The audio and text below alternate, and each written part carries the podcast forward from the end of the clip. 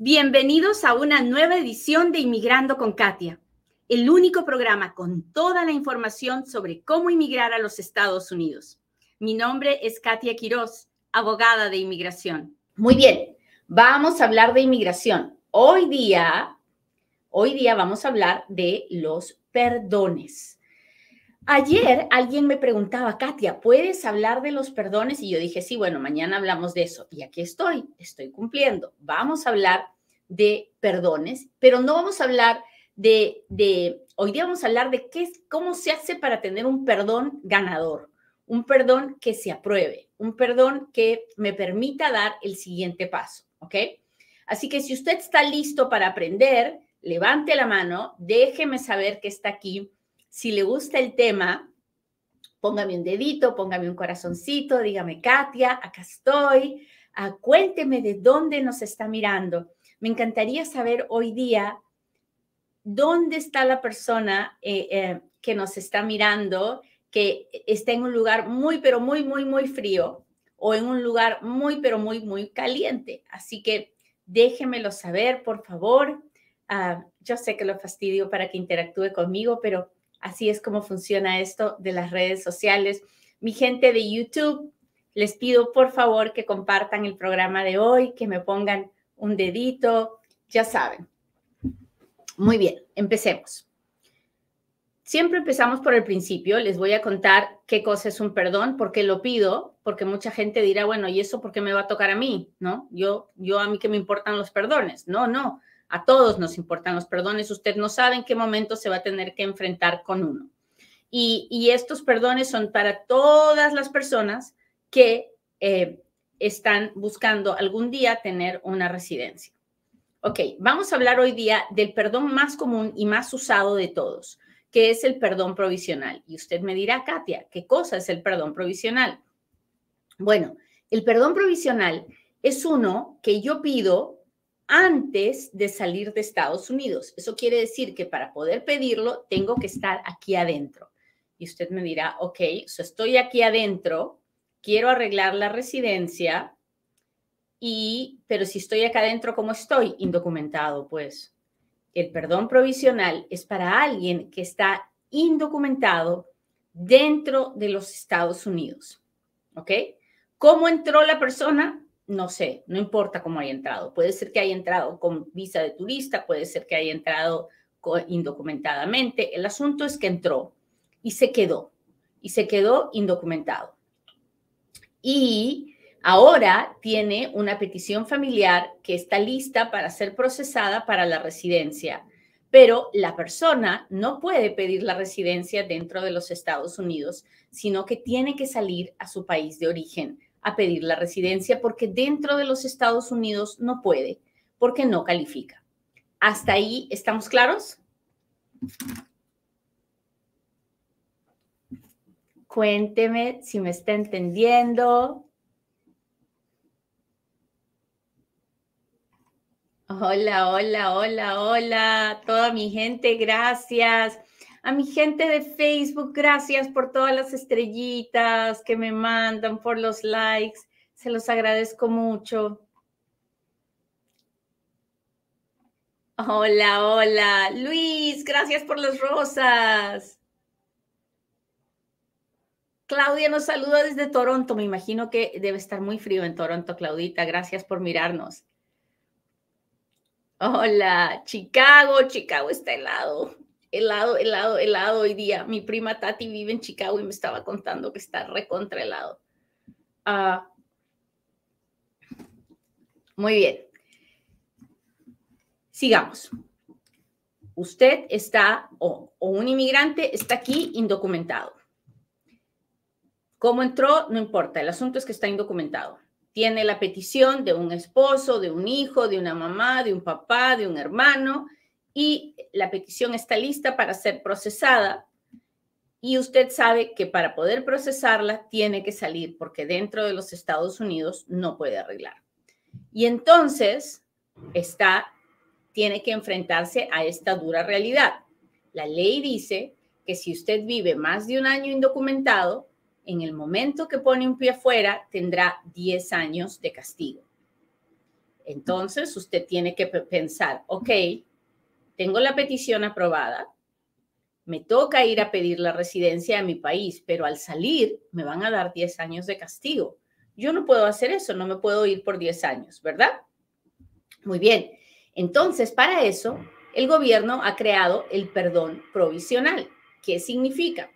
Significa que antes de salir voy a pedir perdón para no tener que quedarme 10 años afuera, sino que voy a salir voy a ir a la entrevista, voy a entregar mi perdón y me van a dar la residencia. Ahora sí entiende por qué pido perdón. Ese perdón que voy a pedir antes de salir me va a perdonar el haberme venido indocumentado y el haberme quedado indocumentado. No me perdona nada más. No me perdonan los fraudes, no me perdonan los delitos, no solamente me perdona el haber vivido indocumentado por más de un año dentro de los Estados Unidos. ¿Hasta ahí vamos bien? Muy bien. ¿Qué necesito para hacer este perdón? Para hacer este perdón, lo primero que necesito es esto. Apúntelo, escríbalo, porque es la parte más difícil de entender y donde más gente es estafada. Usted me dirá, ¿cómo que estafada? Sí, pues porque hay un montón de gente que en vez de ir a buscar un abogado, va y busca un llenapapeles y como el llenapapeles no tiene idea de lo que está haciendo, le saca un montón de dinero a la gente y termina ah, sin ayudarlos porque no los pueden ayudar. Ok, entonces, ¿qué, hay, ¿qué se necesita para hacer un perdón? Para hacer un perdón se necesita papá, mamá o esposo ciudadano o residente. Si esta persona que quiere pedir el perdón no tiene mamá, papá o esposo, ciudadano o residente, no puede hacer el perdón. Y usted me dirá, y entonces, entonces nomás no puede, pues, no puede arreglar. Así, y usted me dirá, ¿cómo va a ser, Katia? Y entonces, así sucede. Hay mucha gente que está casada con el ciudadano, o no, los casados con el ciudadano pueden hacer el perdón a través del esposo, pero hay muchos hijos, hay muchos papás de ciudadanos americanos que no pueden hacer el perdón porque no tienen el familiar para poder hacer el perdón. Tienen el hijo que los puede pedir, pero no tienen el papá, mamá o esposo ciudadano o residente para poder hacer el perdón. ¿Hasta ahí estamos claros?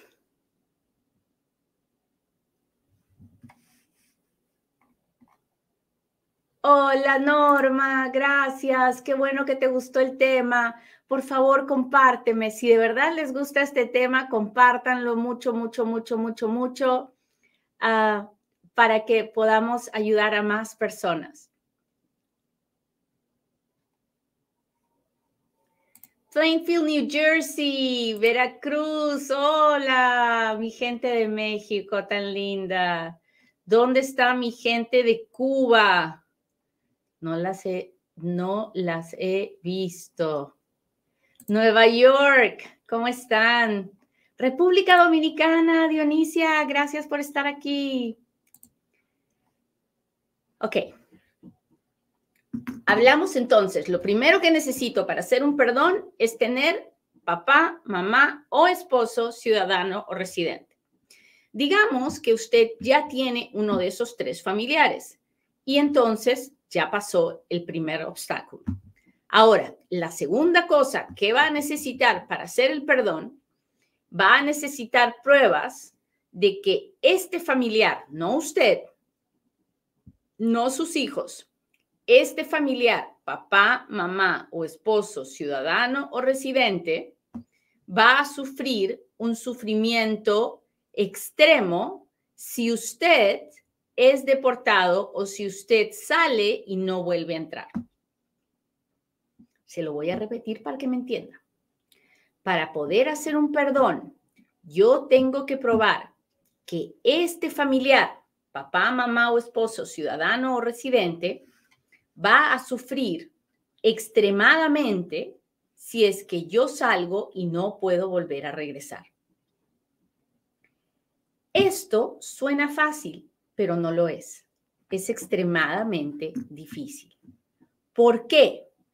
Porque no hay una tabla, no hay una forma concreta de saber cuándo es suficiente para el perdón. La determinación de sufrimiento extremo es muy subjetivo y depende de lo que el oficial de inmigración que revise su perdón piense que es sufrimiento extremo o no. Por eso es que hay muchas situaciones en las que usted va a encontrarse con personas que le digan, no, en mi familia no había nadie enfermo y a mí me dieron el perdón. Y va a encontrar otros que le van a decir, no, pues es que yo tenía a mis hijos enfermos y tenía todos estos problemas y me negaron el perdón. ¿De qué se trata esto? Bueno, ahí es donde usted necesita un abogado, porque la determinación de qué cosa es sufrimiento extremo la hemos tomado de diferentes decisiones de, las, de los jueces de, de casos de corte. Entonces, generalmente cuando yo escribo un perdón, yo le voy guiando al oficial de inmigración que está recibiendo, eh, analizando lo que acabo de enviar, lo voy guiando y le voy diciendo, mira, en este caso, algo, esto sucedió y en mi caso, en el que te estoy presentando, esto es muy similar. Y en este caso, y así voy, voy ayudando al oficial de inmigración a que al final tome una decisión que es la que yo necesito para mi cliente. ¿Me entiende? Hemos hablado hasta ahora de dos cosas muy importantes. Primero, necesito un familiar especial para hacer un perdón. Tiene que ser mi papá, mamá o esposo, ciudadano o residente.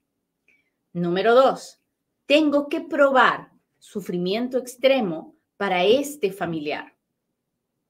Déjeme darle ejemplos. Yo estoy casada con un ciudadano americano, eh, me toca hacer el perdón. Mi esposo y yo somos muy jóvenes, estamos sanos, ah, nos va maravilloso, tenemos buenos trabajos.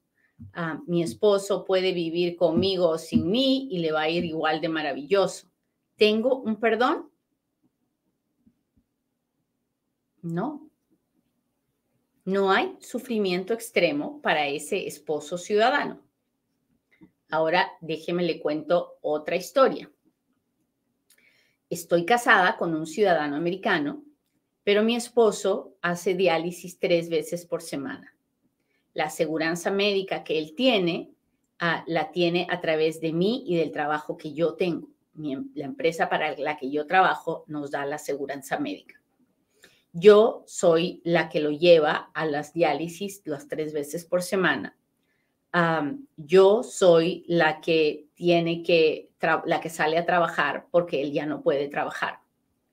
Para él sería terrible que yo me fuera y no volviera a regresar, porque no habría quien lo llevara a las diálisis, perdería el, el seguro médico y no habría quien lo mantenga. Él sufriría sufrimiento extremo, Le he dado dos, dos situaciones completamente opuestas para que vea de lo que se trata el sufrimiento extremo. Ahora bien, ¿la mayoría de las personas están en estas situaciones? No, la mayoría de las personas están al centro, donde no hay una enfermedad terrible, donde no todo es color de rosa. Entonces, ¿cómo llegamos a que nos aprueben el perdón? Eso es, ese es el trabajo de un abogado. Es poner en una balanza todo lo bueno y todo lo malo y demostrarle al oficial de inmigración que lo malo sería mucho, mucho, mucho peor si es que esta persona, este inmigrante, no regresara con este familiar que sufriría tremendamente. ¿Hasta ahí estamos claros? Ahora sí, cuénteme si me está entendiendo. Si no me quiere escribir, mándeme un, uno de esos corazoncitos que me gusta, mándeme unas rosas, mándeme las estrellitas, los diamantitos, las etiquetas, porque de esa manera sé que usted está aquí. Hola Carlitos, gracias, gracias. Hola, baby Alex, muchas gracias. Alguien dice, ¿es imposible obtener el perdón? No, lo hago todos los días, no es imposible. No, no, no, no, no. Le he dado ejemplos de dos extremos, pero le acabo de decir que la mayoría de la gente no vive en esos extremos, vive en un centro. Y en ese centro es posible obtener el perdón, sí lo es. Lo hago todo el tiempo. Les puedo decir de, mi práctica personal, desde mi experiencia, que sí se puede. Un ejemplo con hijos. Bueno, es que los hijos no sirven para el perdón. Los, no, no, puedo hacer un perdón a través de los hijos. No le quiero confundir. Para hacer el perdón tengo que tener mamá, papá o esposo, ciudadano o residente. El sufrimiento tiene que ser del papá, de la mamá o del esposo, ciudadano o residente. El sufrimiento de los hijos no cuenta a la hora de hacer un perdón.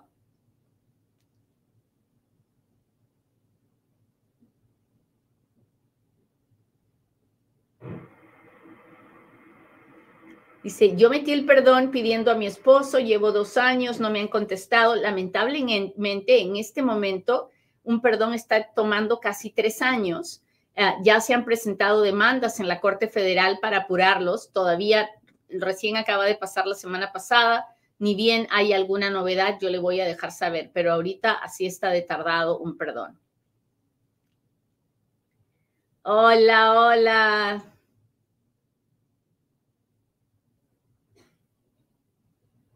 ¿Qué tal? Hola.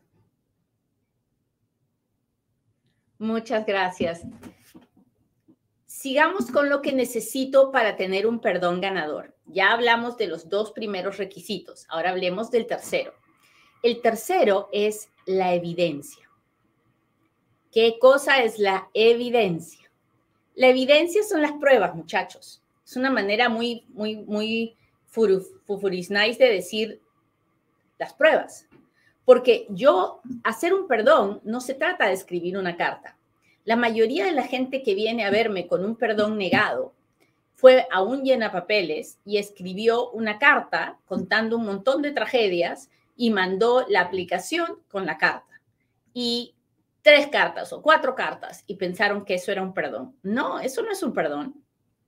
Un perdón es hacer un manifiesto, una declaración de las razones por las que este, este familiar sufriría y poner las evidencias, las pruebas de cada cosa que se ha dicho. Entonces, no es tan fácil como escribir una carta con un montón de tragedias y pensar que es por eso me lo van a aprobar. Ese perdón jamás se va a aprobar. Cuando uno hace un perdón de verdad, uno tiene que decir, yo me llamo Katia, aquí está mi acta de nacimiento. Yo nací en Perú, aquí está mi acta de nacimiento. Yo tengo uh, un esposo ciudadano, que no lo tengo, pero nomás para el ejemplo. Tengo un esposo ciudadano y pongo mi acta de matrimonio y pongo el acta de nacimiento del esposo ciudadano. Yo, uh, mi esposo ciudadano es uh, plomero. Entonces pongo el, papel del trabajo de mi esposo, que es plomero. Y su mamá de mi esposo es, está ciega. Entonces pongo el acta de nacimiento de mi suegra, pongo los papeles de la ciudadanía de mi suegra y pongo el papel que prueba que mi suegra está ciega. Y mi, mi esposo mantiene a su mamá. Entonces pongo todas las pruebas, las transacciones bancarias de cómo se pagan todos los gastos de la mamá. ¿Se da cuenta de lo que le estoy diciendo? Cuando yo hago, y esa es la diferencia entre hacer un buen perdón y hacer un mal perdón, la verdad, es poder tener las pruebas, las evidencias de cada cosa que usted está diciendo. ¿Puede usted hacer un buen perdón?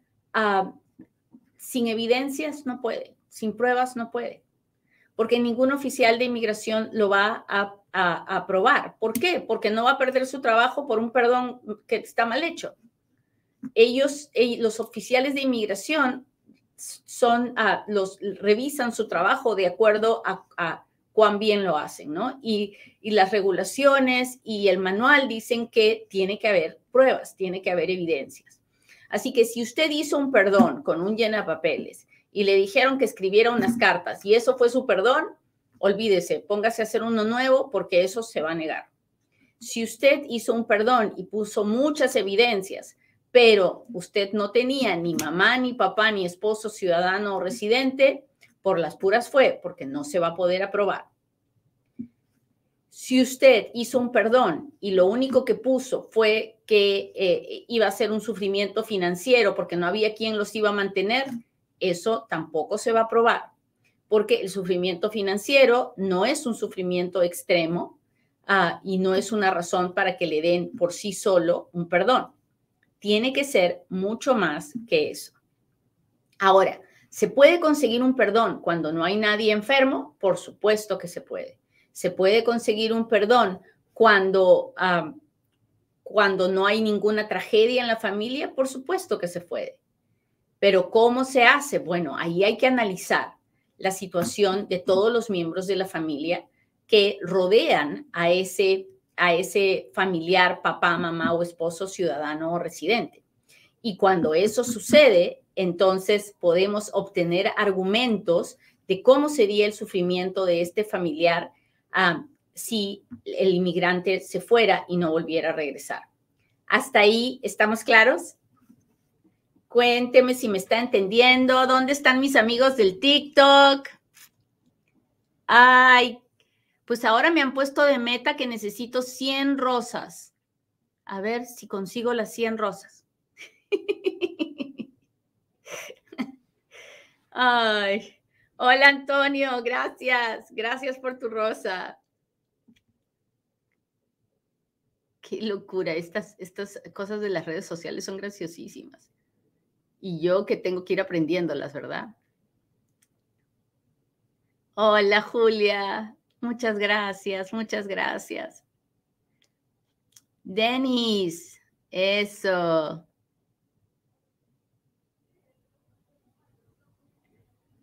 Hola, Adajaini, República Dominicana presente. Muchas gracias, Celina. ¿Cómo están? Muy bien, entonces, Tres cosas hemos aprendido hoy día para hacer un perdón ganador. Primero, papá, mamá o esposo, ciudadano o residente es obligatorio. Si no tenemos ese familiar, no podemos hacer el perdón. Número dos, tengo que probar sufrimiento extremo para este papá, mamá o esposo, ciudadano o residente. Número tres, tengo, tener, tengo que tener pruebas de todo lo que digo. Un perdón sin pruebas no se va a aprobar. Ahora hablemos del último y el cuarto requisito para hacer un buen perdón. Para hacer un buen perdón, voy a necesitar hacer una evaluación. No solamente es contar una historia trágica, porque para contar sufrimiento extremo, obviamente es una historia trágica, pero voy a tener que, que contar la historia haciendo una evaluación de todo lo bueno y todo lo malo para que el oficial de inmigración ya no tenga que hacer ese trabajo por sí mismo. Si usted le cuenta a un oficial de inmigración, ay, mire que yo voy a sufrir tremendamente si usted no le aprueba el perdón a mi, a mi esposa, a mi hija, lo que sea, porque me pasaría todo esto si usted no le da el perdón. Ok, pero cuénteme cuál, qué pasaría si usted se tuviera que ir a, con, su, con su esposo o con su hijo y cuénteme qué pasaría si usted se quedara aquí sola. Esa evaluación es crucial. Esa evaluación es crucial para que el oficial de inmigración entienda el predicamento en el que usted se encuentra y cómo no puede hacer, no puede ni irse para a, vivir con el inmigrante al otro país, ni regresar, ni quedarse solo en los Estados Unidos sin esa persona. Esa parte es la parte más complicada y es la parte donde ah, la mayoría de la gente que le niegan el perdón falla. Así que mucho ojo con eso. Le he dado las cuatro cosas que son más importantes para obtener un perdón ganador. Los perdones en este momento están tardando muchísimo, es cierto, pero una persona no debe salir a ninguna entrevista después de haber vivido aquí por más de un año, no debe salir a la entrevista en su país de origen si no tiene el perdón aprobado. Porque entonces si tiene el perdón pendiente y sale antes de que lo aprueben, entonces el perdón no, no, va, no le va a servir y va a tener que hacer otro perdón desde afuera y va a ser otro esperar de tres años. Así que mucho ojo con eso. Hacer un perdón provisional no es un juego, usted no puede abandonarlo porque si lo hace, tiene que, tiene que esperar a tener la cita en su país de origen para poder eh, empezar de nuevo.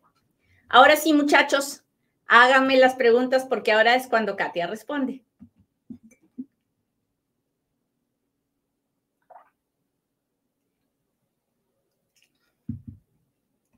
Cuéntemelo todo. Mucha gente me pregunta cómo se puede comunicar conmigo. Mire, yo trabajo para una firma que se llama GWP, Immigration Law. Es una firma nacional. Estamos en Las Vegas. Ah, si usted quiere contactarse con nosotros, pues puede buscarnos en las redes sociales como GWP, puede buscarnos, ah, puede buscarnos en la, página web de GWP ah, Abogados de Inmigración Puede llamarnos por teléfono 702-737-7717. Yo no vendo nada en las redes sociales. Si alguien le está ofreciendo ah, algo y con mi nombre, es mentira, es una estafa, no es cierto. Yo nunca le voy a pedir dinero de ninguna forma, así que mucho, mucho cuidado con eso. Yo no vendo nada en las redes sociales. Yo comparto amor, yo comparto información y le pido a usted que me ayude a hacer lo mismo. Pero mucho ojo con eso porque no quiero que nadie sea estafado. Estamos en temporada de impuestos. Sí, y hay un solo lugar donde usted puede hacer su, declaración de impuestos si usted es inmigrante, sabiendo que lo vamos a tratar de proteger para que cuando pueda arreglar sus papeles no tenga problemas. Ese lugar se llama Futuro Tax. Así que si quiere hacer sus taxes con nosotros, entre a futurotax.com, llámenos por teléfono 702-483-6555 y haga sus taxes con nosotros. Ah, las personas que hacen sus taxes con nosotros tienen la oportunidad de tener una reunión mensual conmigo en vivo y en directo a través de Zoom y pueden conversar conmigo y hacerme sus preguntas. Eso no lo va a encontrar en ningún lugar. Así que no se olvide, futurotax.com. Ahora sí, veamos las preguntas. Aquí voy, aquí voy, muchachos, aquí voy.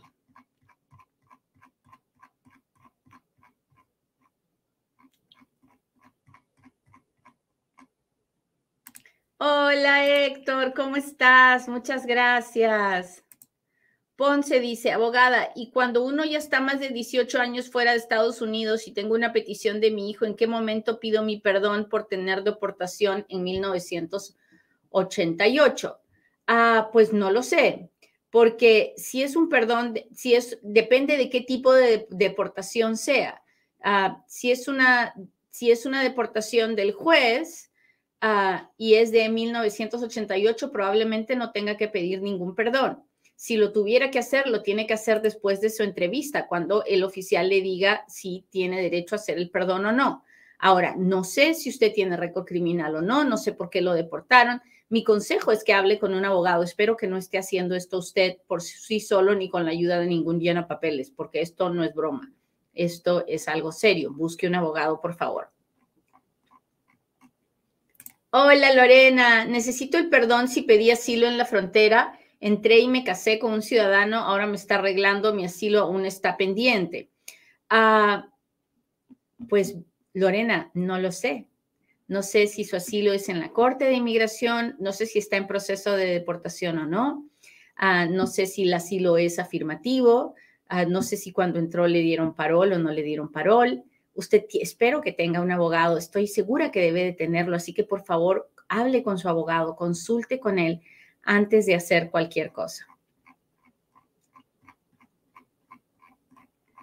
Déjeme ver.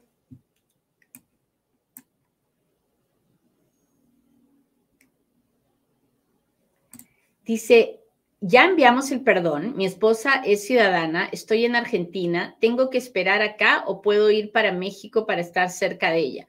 Usted puede ir a México, no tiene que esperar en Argentina. Ah,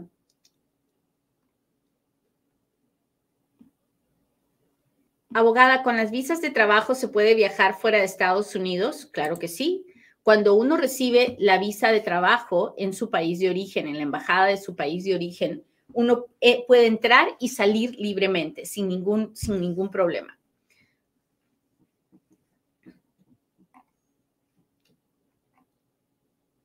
Hola Félix, Levidam, Caro, gracias por estar aquí.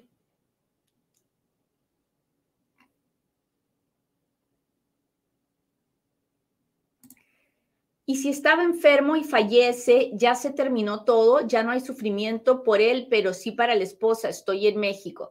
Bueno, ahí depende, porque nosotros tenemos una ley especial para las viudas. Y ah, cuando el esposo muere, si la petición ya estaba presentada, entonces todavía podemos hacer el perdón aún cuando el esposo ha muerto. Así que hable con un abogado en persona para que le haga las preguntas que le tiene que hacer. ¿Ok? Déjeme ver. Ah, voy a mis amigos del TikTok. Ay, cuántas rosas. Muchas gracias, muchachos. Socorro, qué linda, gracias. Si agarraron EBT, ¿afecta cuando están arreglando? No lo creo, porque el EBT debe ser para los hijos. Hola, el changarro, ¿cómo estás? Gracias, gracias, gracias. Ah, Raúl me envió rosas, muchas gracias. Si el patrocinador se equivoca por en, el correo, ¿cómo se podría corregir? Ah, pues va a tener que mandar un correo electrónico el patrocinador dentro del MyUSCIS para contar que se equivocó. Ah, si mi hijo lo trajo a su papá de México, aún así no alcanzo perdón aquí en Estados Unidos. No, si usted estaba de acuerdo en que trajeran al hijo, usted y era su hijo, usted también es responsable por eso. Y eso no se lo van a perdonar dentro de Estados Unidos. Ese perdón solo se hace cuando uno ya está fuera y tiene que quedarse los años esperando. Ah, a ver, Instagram, abogada, entonces no podría arreglar por mi hijo que tiene problemas de salud y mental, yo te pago aseguranza y lo llevo a su cita, él ya tiene 19 años. No, no podemos hacer perdón a través de los hijos. Hola Eli, gracias. Déjeme ver otra pregunta aquí.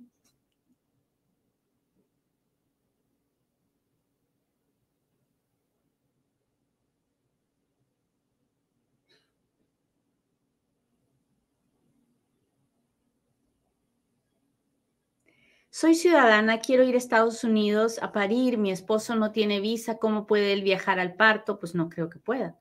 Si no tiene visa, no va a poder viajar. tiene que hacer su trámite de visa de turista si es que él, solo quieren venir de turistas. y si usted es ciudadana americana y ha vivido por más de cinco años en los Estados Unidos, pues aunque su hijo nazca en otro país, va a seguir siendo ciudadano americano, ¿no? Ahora, si usted no tiene más de cinco años viviendo en Estados Unidos antes de que su hijo naciera, entonces sí estamos en problemas. Ah, entré con visa de turista, me quedé, puedo limpiar mi presencia ilegal saliendo con permiso de viaje de TPS. Ah, no, la presencia ilegal no se cura con una salida ah, con, con, permiso de, de viaje de TPS. Cuando una persona viaja después de haber estado indocumentada con TPS, eh, lo que obtiene es una entrada legal y usted ya la tiene, así que no necesita hacer ese viaje. Pero la presencia ilegal no se cura con eso. Déjeme ver. Aquí voy, aquí voy, aquí voy, muchachos. Ah, porfa, no me pongan las preguntas más de una vez. ¿Cómo puedo sacar una visa? Soy de Michoacán y estudié enfermería. Bueno, usted puede empezar a investigar acerca de la visa TN, TN para enfermeros. Y fíjese qué necesita para que lo contraten aquí, puede venir a trabajar. Es una visa muy fácil y necesitamos enfermeros. Así que si sabe inglés y puede pasar los exámenes, ah, entrele a eso. Saludos de Indianápolis, hola. ¿Qué sucede con el perdón de las personas que ya llevan 10 años por fuera de Estados Unidos y no fueron deportadas? Esas no necesitan perdón. Si, si usted entró una sola vez a los Estados Unidos y salió y agarró los 10 años de perdón y los 10 años pasaron, cuando usted vaya a arreglar su residencia por alguna petición familiar o lo que sea, no tiene que hacer perdón. Sin embargo, si usted entró más de una vez a, los Estados Unidos indocumentada, entonces sí, aunque pasen los 10 años, tendrá que hacer el perdón. Sin embargo, si usted tuvo una orden de deportación, aunque pasen los años que pasen, tendrá que hacer un perdón. Es complicado, todo este mundo de los perdones y las penalidades es complicado, por eso es que existimos los abogados de inmigración, porque si no, no existiríamos. Afecta mi entrevista si mi esposo, que es mi peticionario, debe child support, no ha pagado porque está incapacitado por lesión en el trabajo y tiene un caso de workers' compensation y disability. Uh, no lo creo, Ana Laura pero espero que si no puede pagar todo lo que tenía que pagar cuando trabajaba, esté pagando por lo menos una parte y que esa parte sea en porcentaje lo mismo de lo que está recibiendo del Workers' Comp y del Disability, ¿no? Porque si él está recibiendo ingresos, entonces una parte de esos ingresos tiene que ser para su child support. Déjeme ver. ¿Qué es recomendable? ¿Hacer un reporte consular o hacerle una petición de a hija de ciudadano? ¿Hacerla en Estados Unidos o en el país que nació? Ah, Rus, no es, no es que es recomendable o no es recomendable. Si tienes un hijo que al nacer es ciudadano americano porque deriva la ciudadanía de papá o mamá, entonces lo que hay que hacer es sacar el pasaporte del niño en la embajada del país donde el niño nació. ¿Ok? si el niño no es ciudadano, aunque tenga el mamá o el papá ciudadano, porque el niño no, ah, porque el papá no vivió los cinco años antes de que el niño naciera dentro de los Estados Unidos, entonces no es ciudadano, no, hay, no se puede sacar el pasaporte y hay que hacer el trámite de residencia. Muy bien, muchachos, les agradezco mucho que me hayan acompañado hoy día. Le pido a Dios que hoy sea un buen día para cada uno de ustedes y que pueda, pueda por hoy por hoy vivir todo el día agradeciendo por todas las bendiciones que Dios le da. Nos vemos pronto en otro Inmigrando con Katia. Bye.